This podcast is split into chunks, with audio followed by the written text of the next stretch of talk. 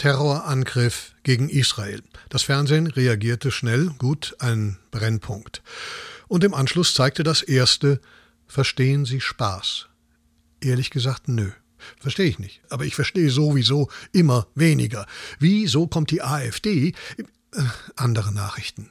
Kanzler Scholz lud in seine Hamburger Heimat den französischen Präsidenten Macron ein. Die zwei spazierten, es gab Fischbrötchen, eine Grätenwanderung.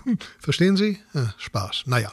Dann in Berlin traf Scholz den Emir von Katar, einen wichtigen Gaslieferanten, einen wichtigen Terrorunterstützer, Sponsor der Hamas. Äh, ist das dieses werteorientierte, dieses Kante zeigen? Gewissermaßen, nämlich einen Geschäftssinn, den man so noch nicht kannte, zeigen. Werteorientiert. Oder wie der Chef der Weltbank in einem Interview sagte, die Volkswirtschaften befinden sich in einer heiklen Lage, ein Krieg ist nicht wirklich hilfreich. Das ist Mitgefühl nach Noten, Banknoten. Aber wie gesagt, ich verstehe sowieso immer weniger und ich möchte da gar nicht von der AfD und über 20 Prozent und Migration, ja, das ist das Thema.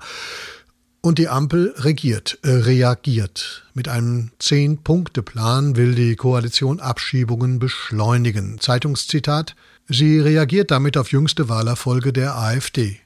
Und es klingt wie, sie reagiert damit auf jüngste Forderungen der AfD. Und ich verstehe wirklich nicht, wie man aber das hatte ich ja schon. Und dann diese Hamas-Unterstützer. Ehrlich, ich würde gerne süße Katzenfotos posten, schmuselige Tiergeschichten, über Wölfe. Äh, nein, die werden dezimiert.